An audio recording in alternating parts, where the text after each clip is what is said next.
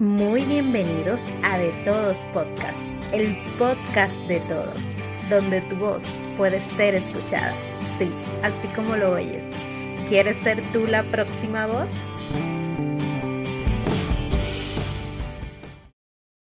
Les bendiga, Dios les guarde. Gracias, muchísimas gracias por estar aquí una vez más en un nuevo episodio de nuestro podcast, el cual, como ustedes podrán ver en el título, lo hemos dedicado a hablar sobre el canto. Y sin más, pasamos de una vez con nuestra invitada. Aquí tenemos a nuestra invitada especial, Yael Pérez. Yael es maestra de canto y también estudia música y la hemos traído como invitada, claro, gracias por aceptar nuestra invitación, para que ella nos hable un poquito de, del canto y del ministerio del canto en la iglesia. Y vamos a dejar que Yael se presente. Saludos, hola a todos. Eh, para mí es un gran honor, un placer. Eh, gracias María por invitarme Sí, yo soy maestra de canto en el Instituto de Canción Dominicana desde hace unos cuantos añitos y actualmente también eh, he tenido algunos años también dirigiendo, ¿verdad? O como parte de la dirección del Ministerio de Adoración de mi iglesia. Excelente. Y por eso, porque yo sé que tú tienes experiencia en eso del canto y, y que estás envuelta en todo el Ministerio de Alabanza y todos esos, esos detalles, y yo he querido que tú mm, hablaras conmigo, conversáramos sobre el canto y el ministerio del... Y ah, la primera pregunta que tengo es, ¿cantar y entonar es lo mismo? No, eso es algo realmente que para muchos, eh, muchos entienden que con entonar tal vez es suficiente para dirigir o para estar en un, en un grupo de, de, adoración, para, así, para ponerle un nombre, ¿verdad?, al tema, eh, pero no es lo mismo. Eh, de entonar, entonar lo puede hacer cualquiera, puede hacerlo incluso los, la mayoría de los músicos instrumentistas entonan a nivel vocal, obviamente. Eh, y eso no los hace cantantes. Creo que para, eh, creo que es el mejor ejemplo que puedo dar ahora mismo sobre eso. Eh, cantar y entonar se diferencian específicamente o principalmente en el arte eh, cantar de por sí conlleva, ¿verdad? Cierto eh, adorno, cierta, cierta, sí, cierto adorno. Eh, la mayoría de los cantantes o todo el que canta tiene que tener un buen manejo de interpretación, tiene que tener un buen manejo de gesticulación, de proyección. Entonar es súper sencillo en el sentido de que para tú entonar no tienes que tener en cuenta ni volumen, ni matiz, ni nada por el estilo. Al momento de cantar todo esto es necesario y esa es la, la, la diferencia tal vez más notoria entre ambas palabras. Entiendo perfectamente. Yo siempre he tenido esa duda de cantar y entonar, porque las personas siempre se confunden con estas dos. Y como tal como tú lo dijiste, el cantar requiere como más expresión, eh, más adorno, como tú lo dijiste exactamente. Y, y aparte de esto, de, de estas dudas entre cantar y entonar,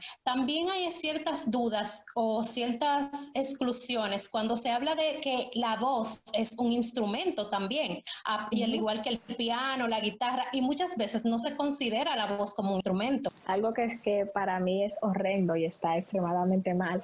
El que me conoce lo sabe, que es una de mis peleas constantes en cualquier grupo musical en, la que, en el que estoy. Eh, y es, es, el instrumento vocal es un instrumento igualito que cualquier otro instrumento, incluso necesita tal vez o requiere muchísimo más cuidado que cualquier instrumento físico.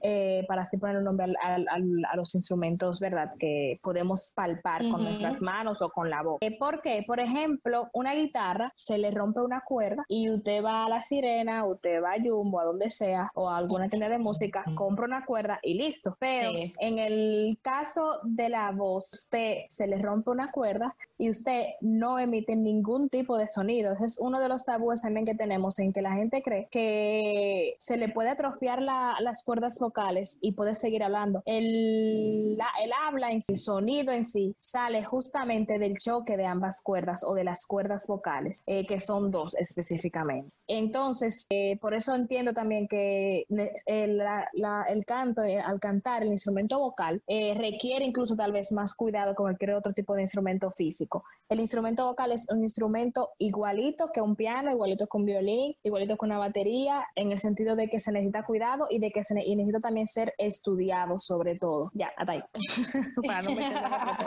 no, sí, porque ciertamente como tú dices, eh, si se atrofian las cuerdas vocales, entonces ¿cómo uno repara eso? Porque un piano, si se le pierde una, una tecla o una guitarra, se le parte una cuerda, tú lo puedes reemplazar, arreglar. Pero la, eh, en el caso de la voz es más complicado complicado. Y, por eso que yo entiendo que muchas veces el instrumento que es la voz es un poquito menos preciso. Y también ahí cuando tú hablabas de que hay que estudiarlo, eso es una de las preguntas que yo tenía para hacer, que muchas veces la persona no, no entiende. Hablo en el ministerio de la, de la alabanza y la adoración en las iglesias, porque ciertamente vemos que artistas eh, cristianos y también seculares estudian en, academias y demás para desarrollar ese talento, pero muchas veces en las iglesias el Señor nos dota del talento y hablo por mí misma, porque eh, yo canto en la iglesia normal, pero yo nunca me he puesto a estudiar canto ni nada por el estilo. Entonces muchas veces el Señor quizás te dota de ese talento, a ah, tu entona, tú puedes cantar una melodía muy bien, pero tú no estudias absolutamente nada sobre el canto, ni la música, ni nada.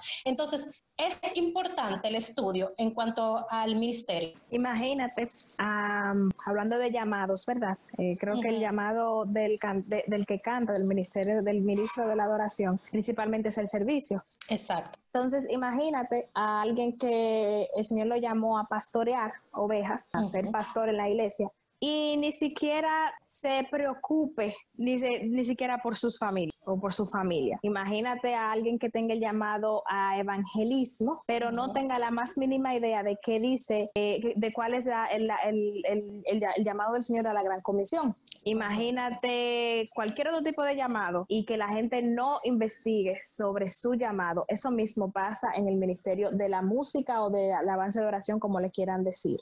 no solamente pasa con las con los que cantan, sí, sí, la mayoría de en la mayoría de los casos los cantantes son los que no estudian en la iglesia. Eso es cierto. Eh, pero eso pasa también de manera general. Ah, hay muchas personas que tienen cierta habilidad de manera innata y no le interesa tal vez o entienden que es necesario seguir más adelante. Pero vemos que el Señor eh, a quien les hacía llamado le preparaba y se preparaban.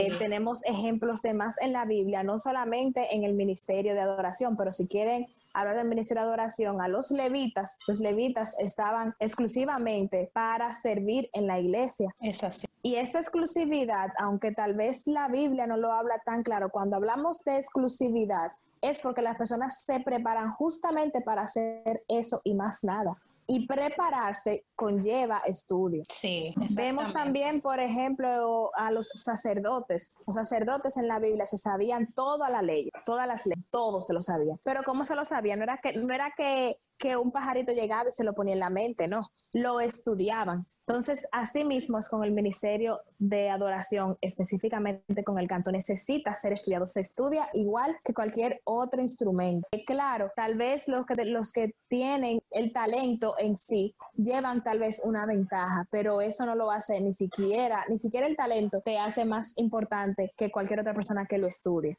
No sé si me doy a entender. Sí, Uno puede tener un muy buen talento y si tú no estudiaste, eh, lo que tú estás haciendo, tú puedes atrofiar todo lo que tú sabes. Incluso vemos que hay muchos artistas cristianos que anteriormente uno decía, wow, qué voz, y después de los cuatro o cinco años tú no lo ves ni siquiera sonando porque ni siquiera cantan igual. ¿Por qué? Porque no cuidaron su instrumento. Y una manera de cuidar el instrumento es justamente estudiarlo. Yo no puedo cuidar algo que yo no conozco. Entonces hay que estudiar para poder conocer y cuidar el instrumento.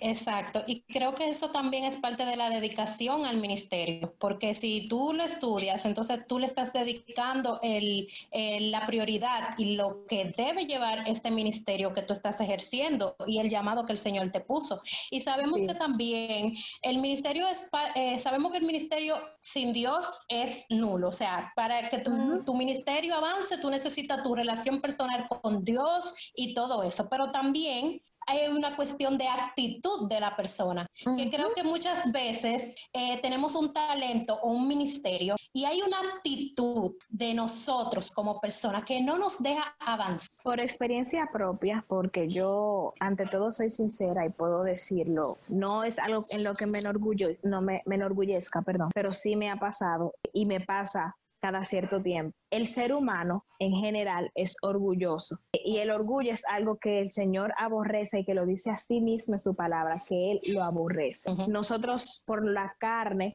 tenemos tendencia a querer gloriarnos de lo que no nos pertenece, porque a todo eso el Señor nos ha creado para su gloria. Y, y, la, y entender la palabra creación significa también entender que nuestro, que todo lo que somos, o sea, incluyendo nuestro llamado, es para su gloria. ¿Qué pasa? El Señor conoce nuestros corazones, ¿verdad? Y eso es el, tema del orgullo, el tema de, la de, eso mismo, del orgullo, de, enaltecerme, de la, de la, de la falta de humildad, eh, tiene que ver directamente con nuestro corazón, directamente, totalmente con nuestro corazón. Entonces, yo misma he estado en momentos en el que por más que yo intente, porque ese es un tema, es un tema de la carne, es un tema pecaminoso, eh, por más que yo quiera, ¿verdad?, centrarme o, o sí, centrarme en darle la gloria al Señor, la recibo yo, porque yo hice esto bien, porque yo me lo merezco. La palabra merecer es una palabra que nosotros, lamentablemente, a pesar de ser cristianos, utilizamos mucho.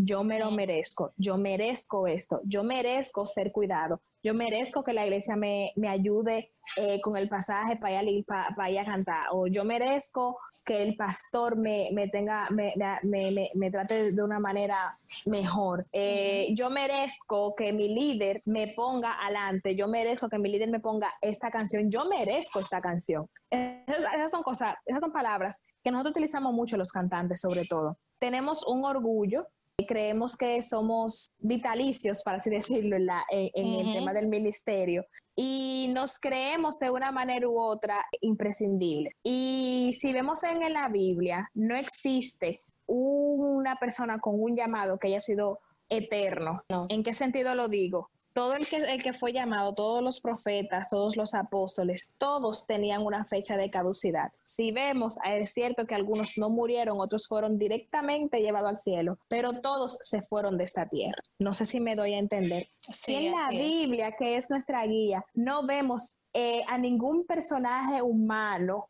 100% eh, humano, sin, sin nada de deidad, ¿verdad? Si vemos que ese tipo de personas no son eternos, no son eh, infinitos en la Biblia. ¿Qué nos hace pensar a nosotros que nosotros sí? Yo, por ejemplo, puedo dar como testimonio que, por ejemplo, en el tiempo del inicio de la cuarentena, yo comencé a subir covers, como todo el mundo ha subido, y no critico al que lo haga. Incluso yo pienso subir otro cover en algún momento, no ahora, pero sí. y llegó un punto en el que yo me di cuenta, o sea, yo, el primer cover que subí, lo subí porque esa canción eh, era como lo que estaba pasando en mi vida en ese momento del inicio de la cuarentena. Hasta que me di cuenta que después subí otro cover eh, y me puse a subir algunos videos en mis estados y todo lo demás. Y ya a mí me interesaba muchísimo cuántos likes tenía, cuántos comentarios tenía, cuánto esto y esto tenía. Entonces llegó un punto en el que el mismo Señor me hace entender a mí o me hace cuestionar, ¿verdad? Cuál era la intención de mi corazón al subir eso. ¿Cuál era la intención de mi corazón? Y cuando yo me di cuenta que mi intención no estaba directamente ligada con la gloria del Señor, hasta que yo no superé eso, yo no he vuelto a subir ningún tipo de, cover, ningún tipo de, de, estado, por ejemplo, cantando, nada, no lo hago. ¿Por qué? Porque vi o el Señor me mostró mi debilidad, la debilidad de mi corazón con el tema del orgullo y de la vanagloria. El cantante en sí, y lo digo muy eh, de manera muy honesta, espero que eso no ofenda a nadie, al que canta, sobre todo al que canta o al, y, al músico en general, le gusta eh, vanagloriarse. Lo digo muy responsablemente. Le gusta vanagloriarse. Incluso utilizamos mucho la expresión de para la gloria de Dios cuando realmente ese para la gloria de Dios significa que es para mi gloria. Y lo digo porque a mí me ha pasado muchísimo. Cuando me dicen, ay, Hal, tú sí cantaste bien esta canción, que, sí, que yo digo gloria a Dios, pero mi mente no está en darle la gloria al Señor. No sé si me doy a entender con eso. O sea, hay una falsa humildad, una falsa gloria a sí mismo, una falsa gloria, eh, en el que queremos, y de verdad creemos que ya con Jesús suficiente, con decirle a Dios no es suficiente, porque una cosa es lo que dice mi boca y otra cosa es lo que hay en mi corazón. Entonces, el Señor, al final, el Señor deja ver a todo el mundo lo que nuestro corazón desea, tarde o temprano, tarde o temprano, sea con una mirada, sea con un gesto, sea con lo que sea, el Señor siempre, siempre deja muestra realmente la realidad de nuestro corazón. Y es triste eh, cuando lo muestra eh, a nivel popular, a nivel público. Es triste. Y lo hemos visto en, muchos artistas que están en, la cúspide y de repente eh, se le, se, alguien, qué sé yo, vio algo y lo hace viral y caen, caen porque caen. Y es el Señor que lo permite, es, es el Señor que lo permite. O sea, si vemos desde un principio, la gloria debe ser para el Señor, porque así mismo la Biblia lo dice. O sea, el problema de Satanás y el Señor, ¿cuál fue? Satanás quería ser como Dios. Exacto. Entonces, si vemos eso desde un principio, imagínense hoy. Entonces, eh, es un tema muy delicado pero yo por experiencia propia puedo decir que sí. El, nosotros somos, o yo misma, yo soy, para, para, no, para que nadie se me ofenda, tengo una tendencia a vanagloriar como cantante, lo digo. Y lo digo porque yo sé que eso es todo, eso pasamos por eso todos. Yo no le puedo decir que yo ya no vuelvo a pasar por eso jamás, pero yo quisiera no volver a pasar por eso. Yo no quisiera eh, robarme o entender que la gloria del Señor me pertenece porque realmente yo fui, fui creada para eso. O sea, todo lo que, lo que ha sido creado ha sido creado para su gloria y no para la gloria de nosotros mismos. Exacto. Y yo creo que también es una, una cuestión de que constantemente le estamos pidiendo al Señor que no nos permita eh, subirnos como a la cabeza eso que hacemos por Él y que, y que lo hagamos para ser visto nada más. Porque al tú hablar, eh, yo recuerdo también que en momentos me, me, he puesto en esa misma situación de creer que cuando hago algo y me aplauden o me dicen, ah, qué bien lo hiciste, o oh, mira, qué, qué bien quedó eso, sentir como que, ah, eso fue por mi propio mérito y uno tiene que como también, eh, porque uno es humano y la carne a veces quiere como que sobresalir demasiado. Y como uno, eh, como, ponerse los pies sobre la tierra y decir, Señor, mira, si en algún momento yo he tomado esto como que es mi gloria, por favor, quítalo y que sea tu gloria y que todo el mundo que me vea, vea te vea a ti, nos me vea a mí y, y estar constantemente en eso, porque quizás Em, en algún momento uno puede decir, no, mira, eso la gloria del Señor de corazón, pero puede haber en un momento que uno caiga y uno dice, no, eso fue porque yo lo hice bien, porque María lo hizo bien. Entonces uno tiene como que constantemente estar en eso, pidiéndole al Señor que no lo permita uno caer ahí, para que uno se pueda mantener eh, eh, bajo la cobertura del Señor como Él quiere y que nuestro ministerio pueda crecer, porque yo entiendo que muchas veces los ministerios se estancan y es por eso, porque queremos como que sobresalir demasiado y no vemos que lo que estamos haciendo, que el talento que el Señor nos da, es para que nosotros eh, mostremos la gloria del Señor a través de ese talento que nosotros tenemos. Algo que sería bueno recordar es que, como decía al inicio, creo que lo dije al el llamado en sí, el don en sí es, es, el del servicio. Una persona que está en el ministerio de adoración tiene el don de servicio. Tiene un llamado específico a la adoración, pero su don es el servicio. Si nosotros como músicos eh, o cantantes, para dividirlo, para que no se me ofendan, si nosotros como músicos y cantantes eh, no podemos ir a limpiar el templo de la misma manera como vamos a cantar el domingo, hay un fallo. Así nosotros no podemos tal vez regar tratados de la misma manera que adoramos al Señor un domingo, hay un fallo. Entonces, porque es que el, el, don en sí es el servicio. Y por algo eh, es justamente ese don que nos que, que, conecta, ¿verdad?, con el, con el llamado ministerial. Y ahora que tú hablas de eso, del servicio, yo en, en tiempo pasado estuve orándole al Señor porque yo no quería centrarme solamente en una cosa en la iglesia, porque sentía que como que si en ese momento, en algún momento, no me ponían a hacer eso, por ejemplo, si no me ponían a cantar en la iglesia, ya yo me iba a sentir mal, porque eso era lo único que yo quería hacer dentro de la iglesia. Entonces yo le pedí al Señor en oración, Señor, si yo tengo que ser ujier todos los, todos los domingos, si tengo que eh, bregar con el sonido todos los domingos, si tengo que hacer cualquier otra cosa que no sea solamente cantar, porque entonces mi corazón se iba, se iba a poner como, eh, como ese rencor que uno tiene, ah, no me ponen a cantar. Y eso es lo que yo quiero hacer. Entonces también uno tiene que aprender que no solamente estamos en, esta, en, en el camino del Señor, en el Evangelio, solo para cantar. Ok, es tu don, es tu ministerio, tú lo desarrollas, tú lo, tú lo haces para la gloria del Señor. El Señor te dio ese talento. Pero así, así mismo como el Señor no da el talento de cantar, podemos eh, predicar, llevar un tratado, orar por un enfermo. O sea que podemos hacer varias cosas y no solamente centrarnos en ese ministerio para que nuestro corazón, en dado caso de que en, eh, haya una racha de que no te pongan, porque hay, otros, hay otras personas que van creciendo que también quieren ponerlo a cantar porque tienen también ese don, ese ministerio, y tú como tienes más años, ya están dejando que la generación que va creciendo, exactamente, tú no te sientas como desplazado, sino que tú entiendas que tú estás también para hacer otras cosas, no solamente para el canto. Y, no quisiera eh, dejar que pasara este momento sin que tú, ya él, nos des algunos consejos para aquellas personas que somos aficionados, por así decirlo, como yo, al canto, que tú nos des un consejo para nosotros eh, quizá entonar mejor, cantar mejor o hacer nuestro ministerio mejor para el Señor? Bueno, lo primero es, eh, antes de entrar a, ese tema, para que no se me vaya el hilo de lo que dijiste, hay un versículo que no siempre lo utilizamos, o sea, lo utilizamos para algo específico, pero quisiera recordarlo en este momento. Y es cuando en, la Biblia, en Job, dice Jehová Dios, Jehová quitó el nombre de Jehová bendito.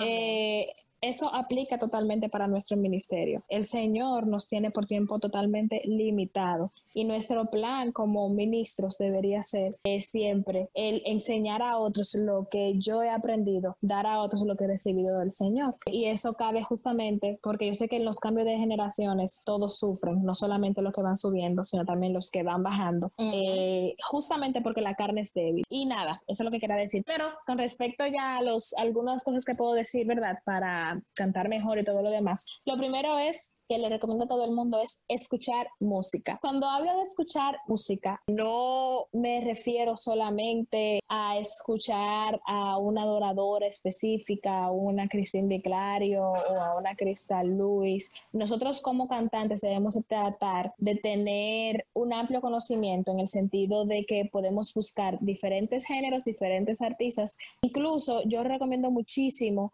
escuchar canciones que te ayuden en el desarrollo del oído con el tema coral, o sea, canciones eh, o artistas que tengan coro o coros específicos, por ejemplo, aunque yo creo que ya no están subiendo canciones de ahora o, canciones nuevas. Este grupo de, de Brooklyn Tabernacle Choir, ellos tienen canciones viejísimas, por cierto, pero que están llenas, ¿verdad?, de, de, armonía, de rejuego, que eso ayuda muchísimo al oído. Es imprescindible trabajar el oído para poder trabajar la parte del canto. Eso es lo primero. Lo número dos que puedo decir es que aunque ustedes no lo crean, lo más, una de las cosas más importantes para poder cantar bien es tener un buen tiempo de descanso. Nosotros debemos de acostumbrarnos a dormir por lo menos ocho horas. También hidratarse es esencial y de eso lo algo que es muy importante también es el tema de la respiración. Ese es un tema muy, muy complejo para decirlo por un podcast, pero es importante, o los que puedan, los que, lo que puedan buscar, lo pueden hacer, busquen videos y busquen el tema de la respiración en el cantante para que puedan entender lo que estoy diciendo. Es importante saber respirar de la manera correcta para cantar. El Señor nos, nos hizo, ¿verdad? Eh, perfectos. Si vemos a un niño recién nacido, que yo entiendo que es la perfección del hombre, un niño recién nacido, vemos que respira de una manera muy diferente a como respiramos nosotros después que, que crecemos. Entonces, yo recomiendo, ¿verdad?, investigar sobre el tema de la respiración. Sobre todo, cuando hablo de saber escuchar, es bueno aprender a escuchar al que está cantando conmigo. Nosotros no cantamos solos en la mayoría de las veces, en la mayoría de las ocasiones. Entonces es importante saber que al momento de cantar yo no soy el que importo, el que importa es que está al lado mío. Para que una canción o lo que sea, o un tiempo de oración quede bien o con, o con margen de error bajo, lo importante es, es escuchar más a los que están a mi lado que a mí mismo. Hay muchas cosas que yo puedo decir, pero realmente son muy complejas eh, para decirlas por aquí. Sí, pero eh, hasta ahora lo que has dicho ha parecido excelente para mí y todo lo que hemos conversado eh, ha sido de edificación para mi vida. Ya tenemos ya un poquito de tiempo y no quisiera alargar esto más, sino quisiera en estos momentos darte las gracias, Jair, por estar aquí conmigo, por grabar este podcast, hablarnos sobre tus conocimientos y tu punto de vista acerca del Ministerio del, del Canto. Quisiera que todos los que estén escuchando este podcast puedan también ser bendecidos. Y nada, Yael, gracias. Gracias a ti, Mariah, realmente. Eh, muchas gracias por la invitación. Bendiciones. Siempre. Vas a estar aquí otra vez cuando haga otra edición. Que yo sepa que tú puedas eh, compartir conmigo. Dios te bendiga muchísimo y Dios ensanche tu ministerio y que puedas seguir haciendo lo que haces para gloria y honra del Señor. Amén. Muchísimas gracias y gracias por la invitación. Y realmente espero que sea de edificación no solamente para ti, sino para todos los que nos escuchen. Amén. Yo sé que así será. Gracias. Y hasta aquí ha llegado nuestro episodio del día de hoy.